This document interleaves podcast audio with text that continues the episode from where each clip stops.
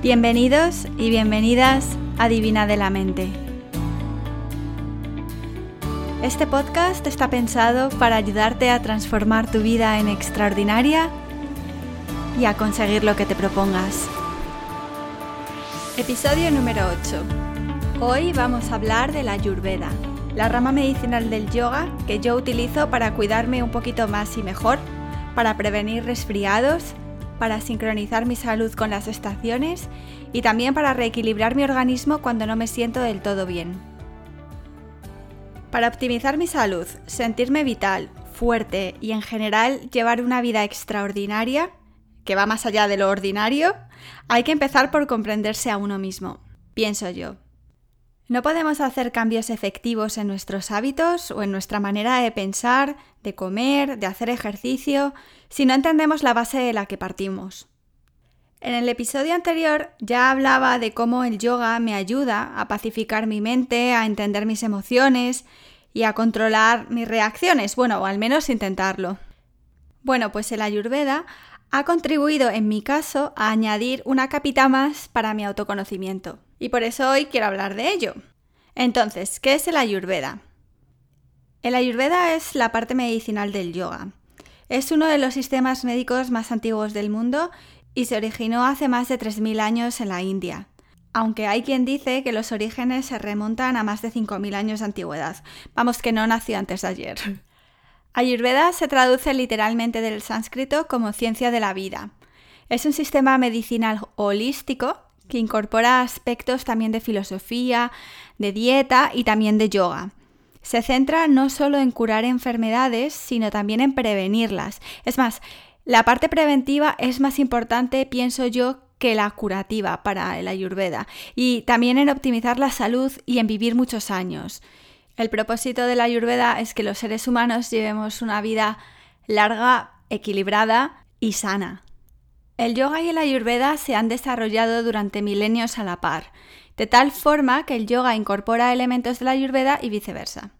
Ambas disciplinas parten de la base de que el cuerpo, la mente y el espíritu están interconectados. El ayurveda se centra más en la parte corporal física y el yoga en la mental y espiritual porque ya hemos hablado de esto en el episodio anterior. El yoga no solo es hacer posturitas, es hacer posturitas como vehículo para alcanzar el autoconocimiento, el equilibrio, etc. Esto lo podéis escuchar en el episodio número 7 del podcast. Entonces, igual que el yoga, el ayurveda promueve el autoconocimiento, entender tu propia naturaleza y tu composición, y la relación de ti mismo con el medio ambiente también. Es decir, tú y tus circunstancias, Tú y el clima en el que vives, las estaciones, el día, la noche. Yo no soy en absoluto experta en Ayurveda, pero algunos de los principios que he aprendido los llevo aplicando desde, desde hace años y me han ayudado muchísimo. ¿Quiere esto decir que yo no voy al médico y que tomo plantas raras y hago abluciones o como se llame? Pues no. Llevo una vida normal, pero he adoptado algunas de las prácticas que me vienen muy bien, porque me ayuda a mantener mi equilibrio, mi energía, a dormir bien. Entonces, ¿qué es lo que yo he hecho?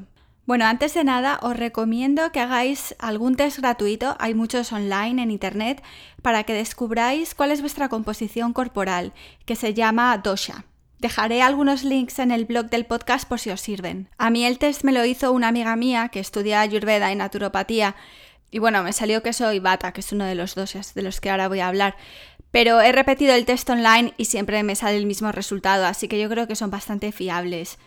Y aviso que yo no tengo ningún tipo de afiliación con ninguna de estas organizaciones ayurvédicas. O sea que a mí no me va ni me viene. Pero es un test interesante y os van a hacer un montón de preguntas sobre vuestra apariencia física, cuándo te estresas, qué haces, cuál es el color la forma y consistencia de tus cacas. Eh, es así, es que hoy es muy importante también ese tipo de información, ¿no? De cómo funciona nuestro aparato digestivo.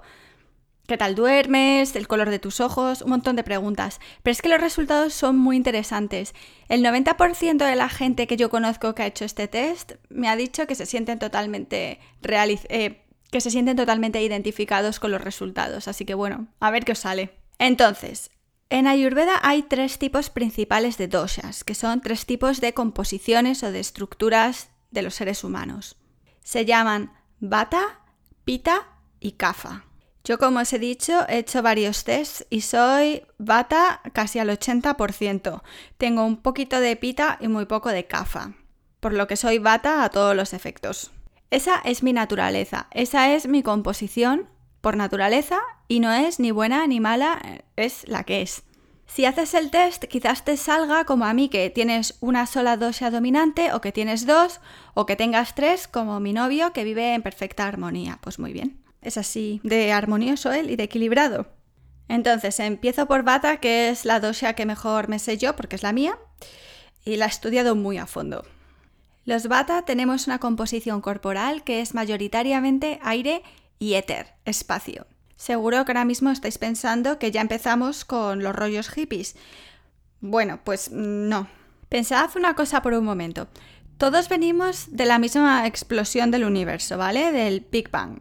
Por tanto, todos y todo tiene composición de los cinco elementos del universo. En este planeta la vida empezó con agua, calor, oxígeno, tierra y con espacio. Si creéis en la cienciología o en otras ramas religiosas, igual esto no resuena mucho con vosotros, pero yo es la teoría que sigo. la más. Creo que es la más adoptada por la comunidad científica. Bueno, entonces, a lo que vamos. Las dosas, como he dicho, son tres tipos globales de composición corporal que incluyen tendencias emocionales, de enfermedad también, y nos viene dada de nacimiento pero según el tipo de dieta o el estilo de vida que llevemos, podemos agravarlo y salir del equilibrio, digamos. Entonces, yo que soy bata, cuando estoy en equilibrio, soy una persona creativa, soñadora, entusiasta, me flipo con facilidad. Creo que se nota. Pensad en las cualidades del aire y esas son las cualidades de las personas bata. Ligereza, algo de frialdad, movilidad, sequedad, sutileza. Vata es responsable de todo el movimiento en el cuerpo y se agrava, por ejemplo, en climas que son fríos y secos, porque ya de por sí Vata tiene esas cualidades, por tanto, si vives en un clima frío y seco como Salamanca, de donde soy yo, pues más Vata te vas a hacer. También se agrava con todo lo que son cambios, por ejemplo, los cambios de estación, porque implican cambio, movimiento, con ejercicio físico excesivo, ¿Y qué sucede cuando Bata se agrava? Pues se manifiesta en ansiedad, insomnio, miedo, inseguridad. Esos son los síntomas de, en Ayurveda de un Vata agravado. La segunda dosha es Pita, que es agua y fuego. Que aunque parecen opuestos, estos dos elementos en verdad son complementarios. Las personas Pita son en equilibrio fuertes, inteligentes, productivas, metódicas. Las cualidades que representan a Pitas son las del calor y las del agua, obviamente. Se relaciona también con la función metabólica, con la digestión. Es el fuego que hace quemar los alimentos, transformarlos, metabolizarlos. Pita se agrava, por ejemplo, con comidas que generan aún más fuego, como el picante, a mediodía, en verano, el calor, climas húmedos y cálidos. Y un pita fuera de su equilibrio se manifiesta en ira, en irritación, en rabia, frustración. Y por último tenemos a los kafa, que están compuestos de tierra y agua. En equilibrio son personas cariñosas, amables, leales, reflexivas. Kafa se manifiesta en las cualidades de lentitud, suavidad, cosas dulces, densas, em, que contienen algo de, grasa. Dentro del cuerpo humano se relacionan con los tejidos y con los líquidos que dan forma al cuerpo y lo mantienen unido, las fascias, eh, los líquidos sinoviales, todo eso. Kafa se agrava, por ejemplo, con el azúcar y con la sal, porque incrementan la necesidad de beber más agua y por tanto más agua en el cuerpo a un elemento que ya contiene agua de por sí, pues más agua. CAFA también se agrava con actividades que generan demasiada lentitud, por ejemplo, dormir durante el día, el invierno, o sea, lo contrario a los pita que se agravan en verano. Y el CAFA desequilibrado, fuera de su equilibrio, mejor dicho, se manifiesta en pereza, letargo, incluso en eh, celos, codicia, avaricia. Las cualidades de las doshas se pueden ver en la actividad que hacemos cada día. Por ejemplo, En cuanto al sueño, los bata tenemos un patrón de sueño cambiante. Pasamos de no pegar ojo un día a dormir como un tronco al día siguiente. Variable, como el viento. Los pita duermen bien, pero no mucho. Es esta gente que está bien con 5 o 6 horas de sueño, mm, les cunde lo que a nadie y ya están, listos para funcionar. Y a los kafa no hay quien los levante. En la energía que tenemos, pues lo mismo. Los batas somos un poquito erráticos, variables. Alternamos fases de mucha energía, mucha intensidad con fases del agotamiento que viene después. Los pitas, por el contrario, manejan mucho mejor su energía.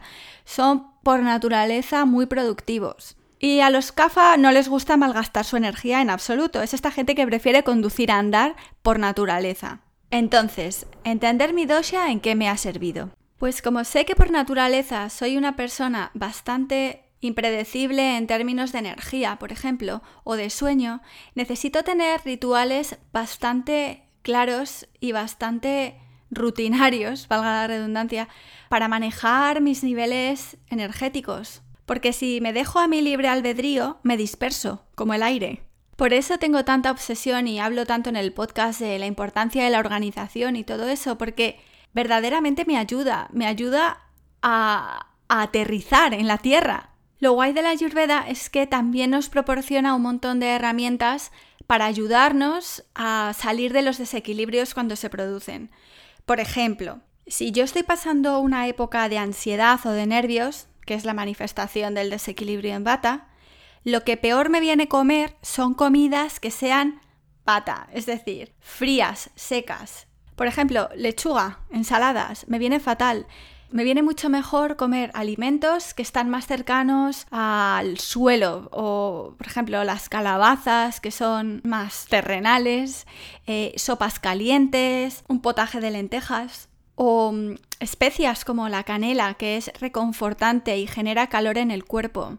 Me viene bien desayunar cosas calientes como el porridge, la avena caliente, los masajes con aceite de sésamo, por ejemplo, porque el aceite de sésamo en Ayurveda eh, se dice que tiene propiedades reconfortantes y más cálidas que el aceite de oliva o el aceite de coco, por ejemplo. Entonces tengo una botellita de aceite de sésamo puro en el cuarto de baño y a veces eh, después de la ducha cojo un poquito y me doy masajes en la tripa, en las piernas y, y me viene muy bien, la verdad. En cuanto al ejercicio físico, quizás por eso me gusta tanto el yoga, porque es más reconfortante para mí, sobre todo el yoga que no es demasiado dinámico. Me gusta más eh, el variante que yo utilizo, que es Anusara o Hatha, y posturas que no, no me agiten los nervios. Entonces, esto me viene bien a mí porque soy bata, pero ya los demás, eh, si no lo sois, quiere decir que desayunar avena caliente no está recomendado. No, no quiere decir eso. Hay momentos donde quizás necesitéis seguir los rituales bata, por ejemplo, en los cambios de estación. En los, si estáis viviendo en un clima demasiado frío, como Salamanca, ¿no? ahora en pleno invierno frío y seco, puede ser que la parte bata de vuestro organismo se sienta en desequilibrio o sea propensa a desequilibrarse y entonces podéis adoptar los hábitos que vienen bien para contrarrestar la baticidad del organismo. Me acabo de inventar la palabra, pero bueno. Si eres pita, por ejemplo, y estás en pleno verano, que de por sí va a agravar tu composición, lo que peor te viene comer es comidas demasiado picantes, fritas, em, especias como el ajo, el chile picante. Todo eso va a crear todavía más fuego y por tanto a crear inflamación dentro de tu organismo. Por tanto es al contrario, te viene mejor comer ensaladas, cosas más frías, incluso un helado, para pacificar tu organismo. Y luego también al hospital les viene bien hacer ejercicio para quemar ese fuego interno que tienen. Y los CAFA, que son de naturaleza cariñosa, amable, dulce, se agravan con demasiado azúcar, como he dicho anteriormente, o con demasiada sal también. El problema es que tienden a almacenar la energía y esto se puede traducir en ganar peso. Entonces, les viene mejor también si están en ese estado fuera de su equilibrio, de letargo, poca energía, les viene mejor comer comidas más ligeras. Incluso dicen que algo de ayuno, no ayuno total, pero digamos que comer menos para mejorar el movimiento y el tránsito intestinal y todas esas cosas. Pero sobre todo no comer donuts. También podemos pacificar nuestras doshas con la bebida que tomamos. A los bata nos vienen bien bebidas calientes y con poca cafeína, porque tenemos tendencia a pasar frío y a ponernos nerviosos con facilidad. Entonces, pues eso, un chocolate caliente es lo que mejor nos viene, si estamos fuera de nuestro equilibrio. Si no, en moderación, que nos ponemos toros. A los pita les viene mejor bebidas más frías. Y a los CAFA les vienen bien bebidas calientes y les viene bien también algo de cafeína o no les sienta tan mal porque necesitan algo de estimulación para moverse, para incrementar su energía. Pues a grandes rasgos, estos son algunos de los principios básicos de la Ayurveda y la descripción general de las doshas. A mí me parece muy interesante, no sé qué os parecerá a vosotros, pero como os he dicho, a mí el Ayurveda me ha servido para poner una capa más a mi autoconocimiento entender por qué hay veces que me siento fuera de mí misma y qué puedo hacer para ayudarme a reequilibrarme. Y si ese tema os ha gustado, voy a dejar varios links en el blog con más información y tips. Por ejemplo, a modo de anécdota, el otro día aprendí que el comino es una especia que es neutra para, para todas las doshas.